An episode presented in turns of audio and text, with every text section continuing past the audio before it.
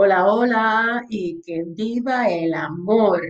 Bienvenido mi gente a un episodio más de Back to Basics y sí, es edición San Valentín. Empezamos este mes de febrero, este mes del amor, de la amistad y sí, en ocasiones de más gastadera de dinero. Y durante este mes he decidido hablar, eh, obviamente, cómo manejar el dinero, pero en temas relacionados con pareja. Para los que no me conocen, mi nombre es Lisbel Araujo y soy la creadora de esta plataforma donde hablamos de finanzas personales, empresarismo, entre otros.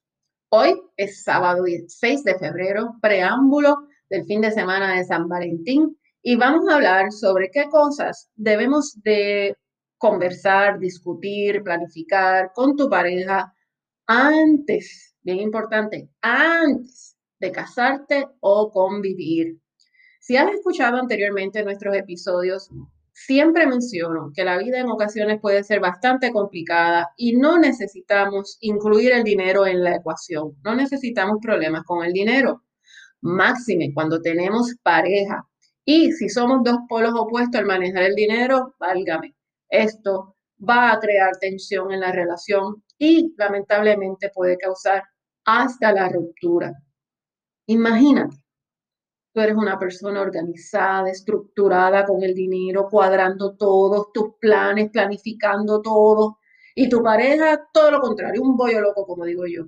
Este tiene el chip de que, o esta, tiene el chip de que la última la paga el diablo, vive el momento. Imagínate cómo es eso. Tú quieres, o sea, no me lo quiero imaginar.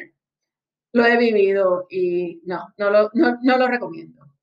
Tú tienes, por ejemplo, o tú quieres que tu pareja y tú tengan una cuenta en conjunto, pero tu pareja no. En fin, hay montones de escenarios donde podemos ver cómo el dinero, eh, tu relación con el dinero, tu percepción con el dinero puede crear problemas y tensiones innecesarias en las relaciones.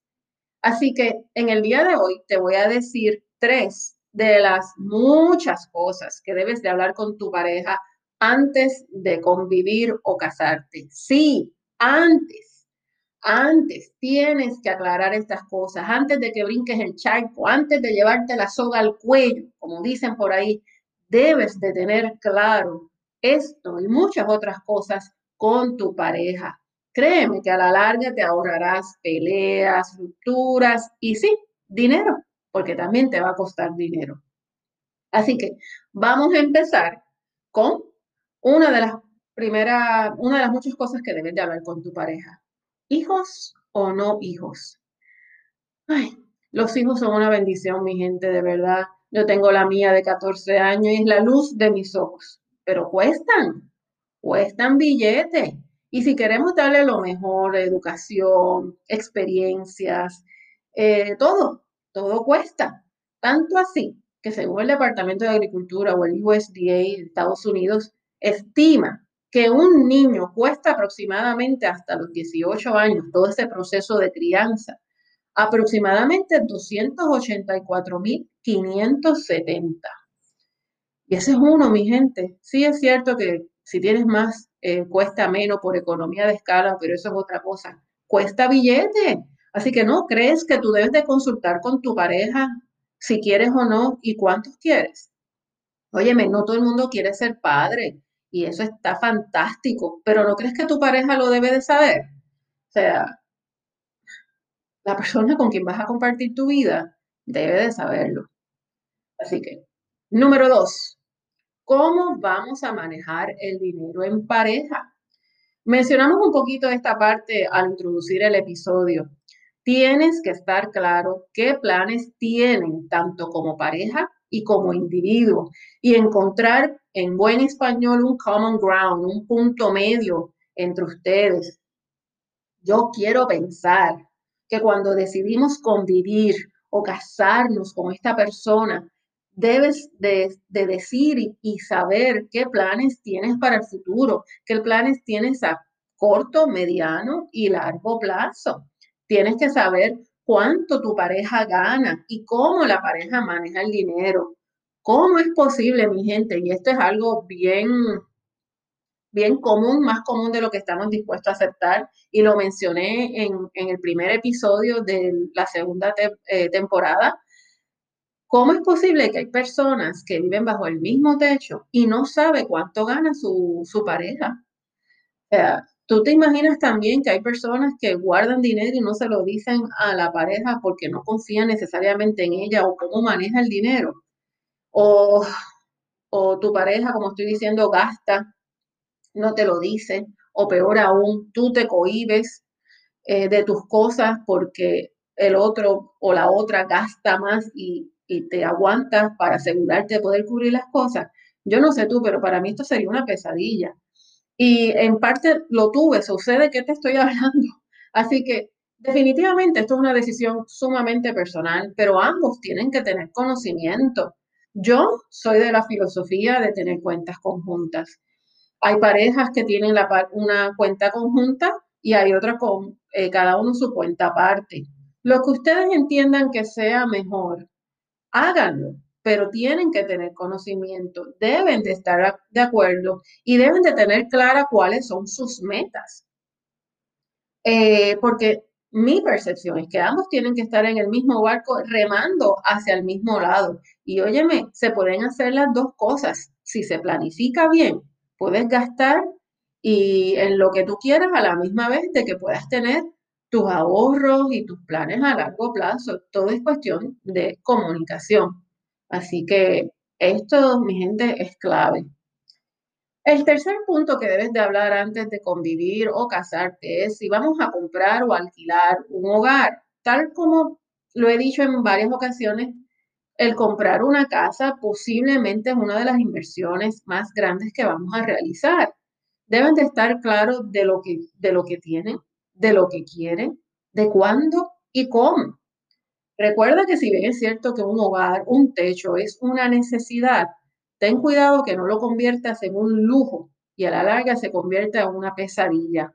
¿A qué me refiero con esto? Óyeme, cómprate una casa, pero no te compres una casa que vaya más allá de lo que puedes eh, costear. Recuerda que el pago de la casa no es lo único. Tú tienes tu mantenimiento, pintar, reparaciones y eso aumenta en tu gasto mensual. Tienes que estar claro de que lo que compres no sea de tal forma que te limite a tener otras cosas y se convierta, en vez de tu casa de tus sueños o tu forever home, como dicen, se convierte en una pesadilla. Y tanto tu pareja como tú deben de estar de acuerdo con lo mismo. Si hay algo bien cierto es que ya los tiempos han cambiado y la forma de pensar en el hogar, eh, en que preferir comprar que alquilar, ha cambiado. Eh, comprar no es la única opción aunque obviamente a raíz de la situación de la pandemia y del COVID, en algunos lugares hemos visto el aumento y en el interés de comprar un hogar. Eh, yo creo que esto es algo que una vez, ¿verdad? Dios mediante, vayamos pasando el proceso del COVID, esto también va a, a nivelar otra vez el proceso de compra-venta de bienes raíces, pero si bien es cierto, tenemos ya bien claro que no es la única opción. Puedes alquilar y puedes comprar casa y seguir teniendo tus ahorros y ir creando riqueza.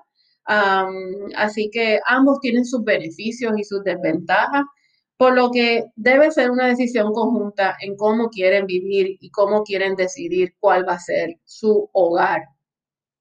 Esto, mi gente, esta decisión de comprar o alquilar casa es lo mismo de hablar si quiero convivir o si quiero casarme. Eh, el proceso de casarse, la ceremonia, etcétera, es una actividad hermosa, pero puede ser muy costosa. ¿Sabes lo que significa comenzar el matrimonio ya con una deuda en las costillas? Óyeme, no me tomes a mal, cásate, haz el party, pero planifica el party, planifica bien la fiesta y la actividad. Recuerda que el matrimonio no terminó en la boda, ese es el comienzo de tu vida con tu pareja. Así que no te vuelvas tan loco solamente enfocado en ese día. Piensa lo que va a pasar al otro día, en el comienzo de su vida juntos. Así que hay personas que, pues, que prefieren el proceso de convivir and that's okay. O haz una fiesta más pequeña. En fin, son cosas que tienes que hablar. Tan sencillo como eso, mi gente. Hay que hablar en pareja Vamos a comunicarnos mejor, a establecer metas alcanzables, metas retantes, metas grandes, pero háganlo en pareja. Créeme que la recompensa es espectacular. Recuerden, mi gente, que no se necesita un día para celebrar eh, el amor. Eso se celebra todos los días y máxime cuando estás con la persona ideal. Eh, y no tienes que gastar tanto tampoco. Y si vas a gastar, oye, hazlo, pero planifica, haz tu presupuesto, planifica con tiempo, no lo cuadres el día antes, porque si planificas, puedes gastar en lo que quieras sin tener cargo de conciencia. Eso es la idea de todo esto. Así que mi gente, esto es todo por hoy. Gracias siempre, siempre por sacar un tiempito y escuchar nuestros episodios. Recuerda que es tiempo de tomar acción, de, de cambiar nuestra percepción, de manejar mejor nuestro dinero porque la idea es usarlo para nuestro beneficio. Recuerda suscribirte eh, a nuestro podcast, dale like, share, comenta que nos encanta saber de ustedes. Recuerda también seguirnos en las redes en Facebook e Instagram como Back to Basics y recuerda chequear nuestra página www.backtobasicspr.com para que descargues plantillas y te ayuden uh, bajes las herramientas para que te ayuden a, a, comenzar a manejar el dinero y comenzar a, a ahorrar. Así que que disfruten el amor, mi gente, no hay nada mejor. Así que nos escuchamos muy pronto. Chao.